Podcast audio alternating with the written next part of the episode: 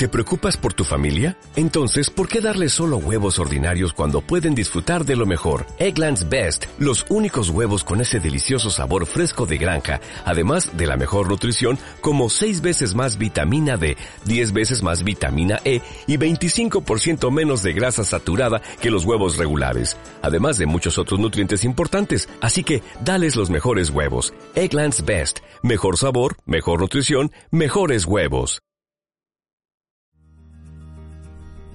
¿Cuál es el éxito? Esa es la pregunta del millón. Y es que para todas las personas el éxito es totalmente diferente. El éxito puede ser irte de vacaciones o puede ser eh, comprarle el regalo que tanto te ha pedido tu hijo. No importa cuál sea ese éxito, es tu éxito y siempre tenemos que defenderlo a capa y espada. No importa si te dicen que no lo vas a lograr, no importa si te dicen que es algo imposible, o que tú no estás preparado para eso. Es tu éxito y estoy seguro que si luchas por ello, lo vas a lograr. Y el día de hoy se encuentra con nosotros alguien a quien de seguro muchísimas veces le han dicho tú no puedes, tú no lo vas a lograr. Y ha demostrado una, otra y otra vez que el éxito, cuando lo quieres, lo logras. Bienvenida. Mi nombre es María Leticia Torres, soy de Río Verde, San Luis Potosí, México, soy empresaria, tengo cadenas de restaurantes en Arizona. María Leticia, es un placer tenerte con nosotros aquí en Regente porque eres una mujer que a capa y espada ha demostrado que de que se puede, se puede. Gracias por la invitación y créeme que me costó mucho trabajo de principio creer que se podían hacer las cosas y eso nos ha llevado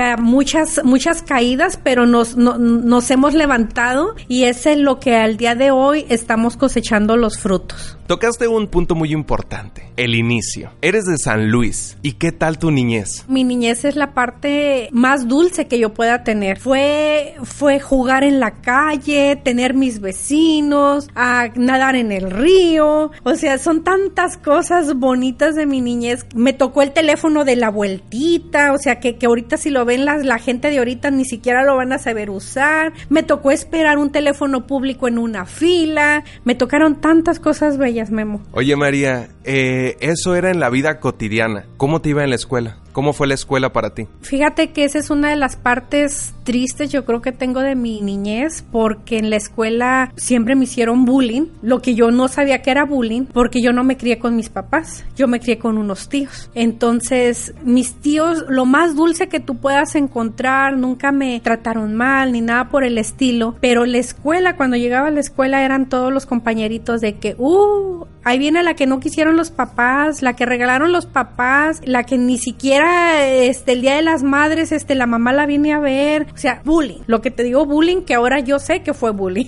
Y, y fueron muchas yo creo que superaciones desde niña de, de, aparentar de que no me duele. O sea me como cuando te caes y te sobas así como que volteas y que nadie te mira algo así me pasaba a mí me decían y me decían y, y, y yo así como que no me interesa pero realmente sí sí me dolía y fue mucho tratamiento muchas cosas de que yo tuve que trabajar conmigo misma para poder sanar a esa niña que todavía llevaba dentro de mí. ¿Cómo llega la niña a la adolescencia? Llegué a esa, a esa edad de adolescencia con muchas inseguridades. ¿Cómo fue atravesar por ella? O sea, las hormonas todo lo que daban, más recordar todo eso de que nadie te quería. Fue difícil y, y créeme que, que les di un gran dolor de cabeza a mis tíos, pobrecitos de mis tíos, cuando mis tíos me daban todo y la verdad es de que yo no lo sabía apreciar en su momento. ¿Hasta qué grado estudiaste? Yo terminé la preparatoria y en aquel entonces yo quería ser abogada porque me gustaba, no sé, el argüende, yo creo, alegar o desquitarme de los que me habían hecho, pero pues mis tíos eran unas personas muy religiosas, muy chapeadas a la antigua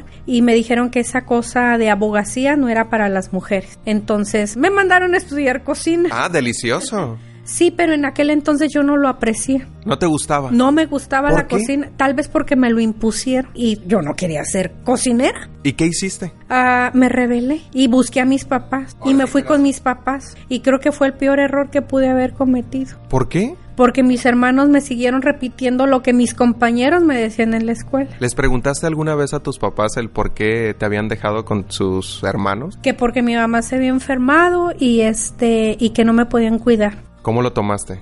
Me rebelé con mis papás, me rebelé con mis tíos, me rebelé con todo el mundo. ¿En qué acabó esa rebeldía? En que me casé.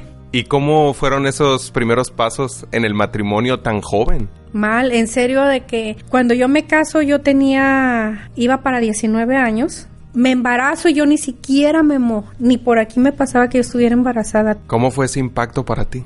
Yo me puse a llorar. O sea, yo, yo era una hija de casa y de repente tener responsabilidades y yo estar embarazada con otro niño, o sea, de traer una persona en mi vientre, o sea, no fue nada fácil. Traté de salir adelante, abrí un negocio, una tienda de ropa en México. Fue la primera vez que se te ocurrió el hecho de poder ser empresaria. ¿Cómo ah. llegó esa idea a tu mente? Sabes que desde chiquita mis tíos tenían negocios, entonces yo al lado de los negocios de ellos yo ponía unas rejas de esas de madera donde venía la fruta en México y yo me ponía a vender lo mismo que ellos vendían, por cierto, se los quitaba del negocio de ellos y lo ponía en mi negocito y lo vendía. Pero yo creo que eso yo lo traigo desde siempre porque los vi a ellos hacer el negocio. Después de este primer paso que diste siendo empresaria, viene un divorcio. Sí, en el transcurso de ser empresaria, a nosotros nos estábamos surtiendo para diciembre y me roban. Y yo me quedé endeudada, no me queda otra así de que más la deuda,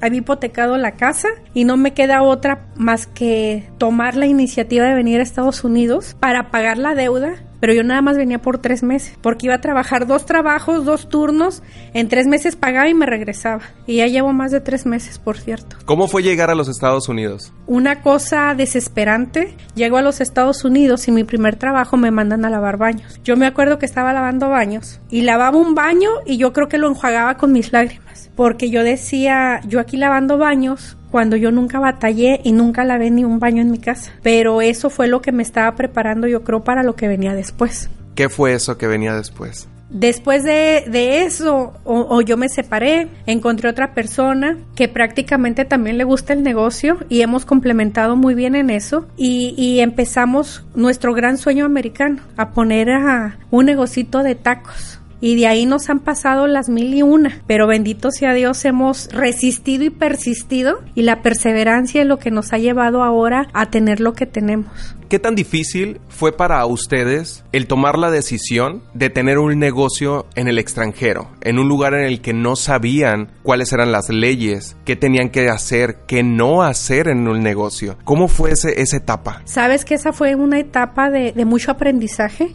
y gracias a Dios he conocido muchos ángeles en mi camino. Uno de ellos es la persona que, que hasta el día de hoy me sigue dando consejos sobre los negocios. Fue uno de mis patrones y créeme que hemos aprendido nosotros tal vez a la mala porque nos ha costado muchas pérdidas, pero para el día de hoy que estamos abriendo otro negocio y decimos, por ahí ya pasamos, por ahí no es, es por este lado. Entonces, todos los errores que hemos tenido en el pasado, si nos costaron, sí, sí nos costaron, pero también nos enseñaron mucho.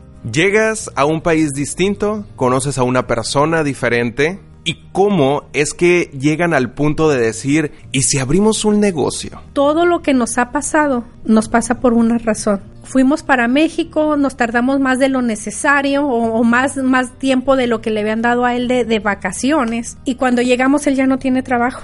Entonces la pérdida de trabajo de él y, la búsqueda de un trabajo que no encontrábamos fue lo que nos hizo desesperarnos y decir, nosotros sabemos, vamos a empezar y empezamos. Y, vienen las burlas y las cosas de, de, que alguien nos dijo, uy, con taquitos de a dólar se quieren mantener. Eso no es así, o eso no se hace así, o los permisos esto, pero siempre bendito sea Dios hay un ángel que te jala las orejas y te dice, no, por ahí es. Y en el momento de que empiezas saber que tu restaurante crece y hay la oportunidad o ustedes han generado esa oportunidad de abrir un segundo, ¿qué es lo que había dentro de tu mente, dentro de tu cuerpo? ¿Qué, qué emoción había? Cada, cada negocio que abrimos es como si fuera un hijo. Entonces soy muy visionaria para ver cómo quiero mi negocio, pero también soy de la idea de que todo se debe de poner en un papel, porque todo lo que tú escribes, todo lo decretas y todo viene a ti como por arte de magia. Para María Leticia Torres, ¿cuál es la clave del éxito? La clave del éxito, Memo, yo creo que es perseverancia. Perseverancia y, y si te caes, sacudirte y seguir para adelante. porque hasta el dicho bien está, el que persevera alcanza. Y es ahí la prueba de fuego donde tú te vas a graduar, es ese examen de graduación, la perseverancia y cuando te están pasando las pruebas de que si tú te levantas, te sacudes y dices, estoy listo para la próxima. E, es seña de que ya va a llegar el éxito. Cuando te están pasando todas esas cosas y tú dices, bueno, ya no más falta que venga el perrito y me mie. Busca el perro, Memo, que te mie porque ya está llegando al éxito. Para nosotros aquí en Regente es un placer el haber tenido esta conversación, el haber aprendido qué hay detrás de ese éxito. Muchas gracias. Gracias a ustedes por la invitación y espero de verdad de corazón de que todas las personas que estén afuera buscando un sueño y si ya cruzamos esa frontera, dejamos nuestro idioma, nuestras costumbres, que sueñen, que no se olviden de su sueño, porque al cruzar para acá nos ponemos tan cómodos en un trabajo y se nos olvidan todos esos sueños y todas esas cosas por lo que venimos a luchar, que no se olviden, que sigan luchando, que sigan para adelante y que lo hagan realidad. Muchas gracias. Gracias a ustedes. Dale más potencia a tu primavera con The Home Depot. Obtén una potencia similar a la de la gasolina para podar, recortar y soplar con el sistema OnePlus de 18 voltios de Ryobi desde solo 89 dólares. Potencia para podar un tercio de un acre con una carga. Potencia para recortar el césped que dura hasta dos horas. Y fuerza de soplado de 110 millas por hora. Todo con una batería intercambiable. Llévate el sistema inalámbrico OnePlus de 18 voltios de Ryobi. Solo en The Home Depot. Haces más. Logras más.